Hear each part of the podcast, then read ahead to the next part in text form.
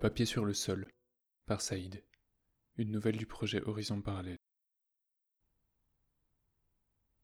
Quand on avait annoncé à Dan que le directeur de la prison voulait lui parler, il n'avait pas imaginé s'adresser à lui par écran interposé.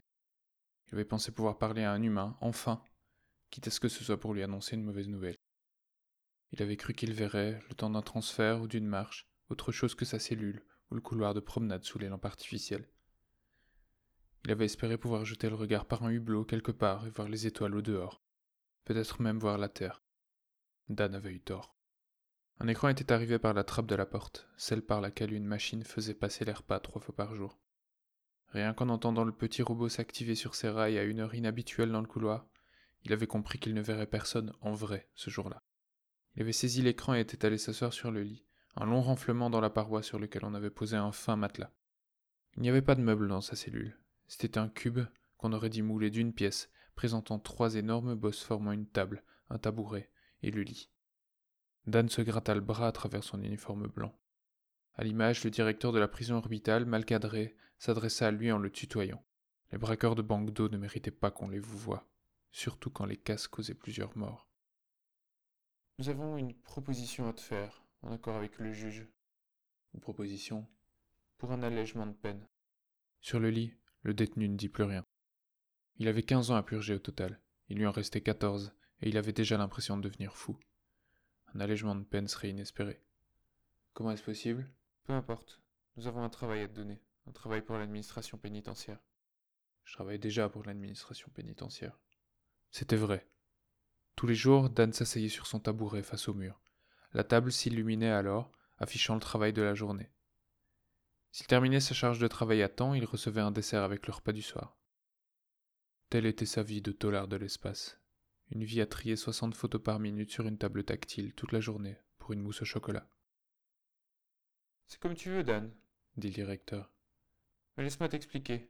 Sache que si tu refuses, je le demanderai à quelqu'un d'autre. Et tu auras perdu ta chance. Dan inspira. Qu'est-ce que vous voulez? Nous voudrions que tu surveilles les autres. Les autres? Je vois personne ici. Quels autres? Sur sa droite, le mur se mit à grésiller comme un écran endommagé. Lentement, il devint transparent. Si Dan n'était pas déjà assis, il serait tombé à la renverse. Une paroi entière de sa cellule s'était métamorphosée sous ses yeux en baie vitrée. De l'autre côté, à une dizaine de mètres environ, il pouvait voir un prisonnier entre deux murs. La pièce bougeait en continu. Bientôt, il eut vu sur une autre cellule, puis une troisième. Il tourne sous l'effet du mouvement de la structure de la prison. Tout au long de la journée, tu verras défiler face à toi les cellules de ces détenus les unes après les autres. Ton travail sera de surveiller leurs faits et gestes et de signaler ce que tu pourrais trouver suspect. Dan ne savait pas quoi répondre. Bien qu'il trouve l'idée dérangeante, cette ouverture soudaine sur la possibilité d'observer des humains, de les regarder vivre, avait quelque chose d'attirant, d'intrigant. Pourquoi vous me proposez à moi ce job? Nous avons observé tes statistiques dans le tri d'image post-One Pixel Attack. Tu as l'œil, et c'est ce qu'il nous faut. Et vous raccourcissez mon séjour de combien de temps si j'accepte? On t'enlève autant de mois qu'il ne s'en passe sans incident. Autrement dit, si tu fais de l'excellent boulot, ta peine sera divisée par deux. Dan hocha la tête. Écran à la main, il se leva, s'approcha de la vitre. Le défilé des cellules continuait face à lui. Il se mit le front contre la paroi pour tenter de voir sur le côté. Il ne me voit pas, n'est-ce pas? Absolument. Et ma cellule à moi, elle est au centre d'un cylindre, c'est ça? Pardon? Les autres, là, ils défilent en cercle autour de moi. Moi, je suis au centre. C'est ça, confirma le directeur. Je te laisse une journée pour réfléchir. Pas la peine, dit Dan, main sur les hanches. J'accepte. Au matin du premier jour d'espionnage, Dan ne reçut pas le matériel de travail habituel.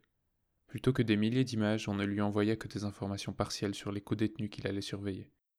Les informations défilaient sur sa table écran au fur et à mesure que, face à la paroi transparente, les cellules allaient de gauche à droite comme des cages de rongeurs. Un bol de porridge tiède passa par la trappe de la porte. Quelques minutes plus tard, Dan observa les criminels manger, comme lui. Ils passaient la plupart de leur temps à tabler, à exécuter leurs tâches du jour. Voir ce qui se passait ici avec le recul d'un observateur était plus cynique encore que d'être enfermé. Les criminels, éjectés de la planète pour être mis à part, étaient sollicités pour assurer le contrôle humain de cas insolvables pour l'intelligence artificielle. À ces hommes reclus en orbite étaient assignées des tâches exclusivement humaines. Dan se prit vite au jeu. Il ne fallut que quelques jours pour qu'il ne les quitte plus des yeux, commence à connaître leurs petites habitudes. Il ne s'absentait que pour prendre sa douche ou aller aux toilettes dans la cabine individuelle incrustée dans la paroi, et qui utilisait aussi peu d'eau que possible. C'est en prenant son repas de midi un jour qu'il remarqua une anomalie. Un homme, qui avait déjà fini de manger, avait déposé quelque chose dans le plateau repas au moment de le restituer au robot sous la porte. Cela ressemblait beaucoup à un morceau de papier, mais c'était une chose bien trop rare que pour être trouvée ici. À moins que... Dan se posa mille questions tandis que les cellules défilaient lentement. Quelques minutes plus tard, il put voir qu'un autre détenu s'était assis sur son lit, papier à la main. C'était un homme nerveux qui passait son temps à agiter les jambes sous la table ou à griffer le mur juste à côté de lui dans son lit. Il était en train de lire. De lire. Le cœur de Dan fit un bond dans sa poitrine quand il vit l'homme se mettre à genoux et joindre les mains, papier coincé entre les doigts. Dan avait déjà entendu parler des croyants, mais il n'en avait jamais rencontré. Il était normal, après tout, de croiser ces gens à l'activité interdite en prison. Dan hésita quelques secondes, puis donna l'alerte en tapotant quelques instructions sur la table tactile. Instantanément, le mur vitré redevint opaque, indiscernable des autres, le coupant de ceux qui l'avaient surveillé des jours entiers. Dan se leva sans comprendre, approcha du mur, le toucha, frappa. Il resta gris, froid, comme si ces dernières journées n'avaient été qu'un rêve. Cette nuit-là, Dan ne parvint pas à dormir. Sur son plateau du lendemain matin, à côté du porridge, une tablette retransmettant le visage du directeur l'attendait. Nous tenons à te féliciter, Daniel, lui dit-il. Tu viens de nous permettre de régler un gros problème de circulation clandestine de prières. Pourquoi vous m'avez coupé la vue Hein? Nous avons pensé qu'après une telle performance, nous pouvions te confier un travail d'observation un peu plus important. Pour cela, il va falloir changer de cellule, pour quelque chose d'un peu plus confortable. Changer de cellule? Tu n'as qu'à sortir. Seuls les portiques qui peuvent te mener là-bas sont ouverts. Si cela ne te plaît pas, tu n'as qu'à faire demi-tour. Dan n'osa pas dire non. Sans avoir besoin de transporter quoi que ce soit, il ne possédait rien. Il ouvrit pour la première fois la porte de sa cellule et en sortit.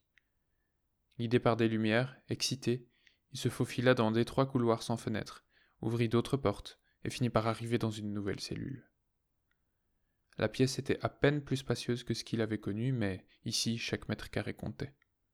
Il approcha du lit et remarqua à quel point il était plus confortable que l'autre. Ayant emporté avec lui la tablette, le directeur toujours en communication, il entendit Maintenant, regarde. Le mur du fond devint transparent, révélant un point de vue encore plus impressionnant que ce que Dan avait connu jusque-là. Ce n'était maintenant plus une rangée de détenus qu'il pouvait observer, mais une grille de trois par trois cellules qui défilait. Te sens-tu capable d'exécuter cette mission? Nous pouvons te faire confiance? Dan s'approcha de la vitre, face à tous ces petits environnements que lui seul pouvait voir. Oh que oui. La surveillance vira à l'obsession. Dan avait le triple de monde à observer maintenant, et le recul supplémentaire qu'il avait rendait ses personnages plus petits. Combien de temps fallut-il à Dan pour tout connaître de son petit vivier? Quelques jours à peine. Trois fois plus de personnes, c'était trois fois plus de délits.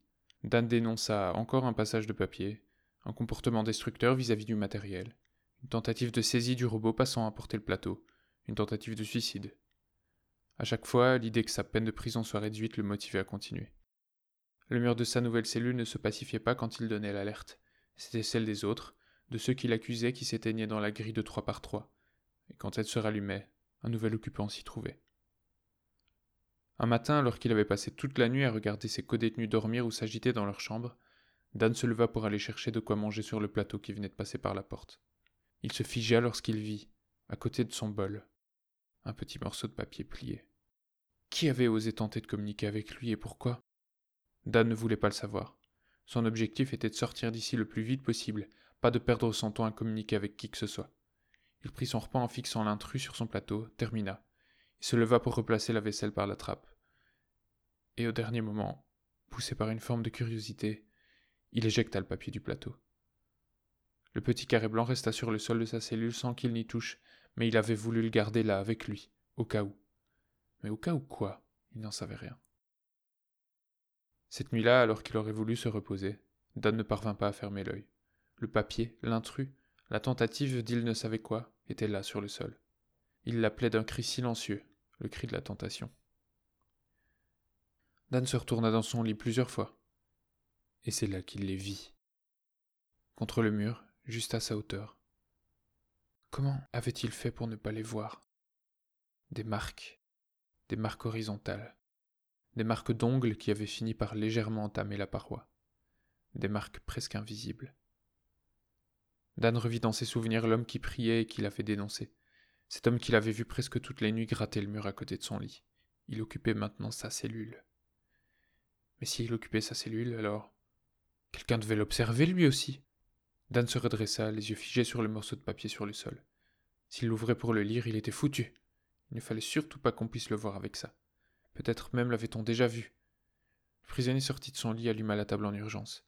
Il voulait prévenir le directeur le plus rapidement possible. Au moment de lancer l'alerte, Dan hésita, le doigt suspendu au-dessus de la surface.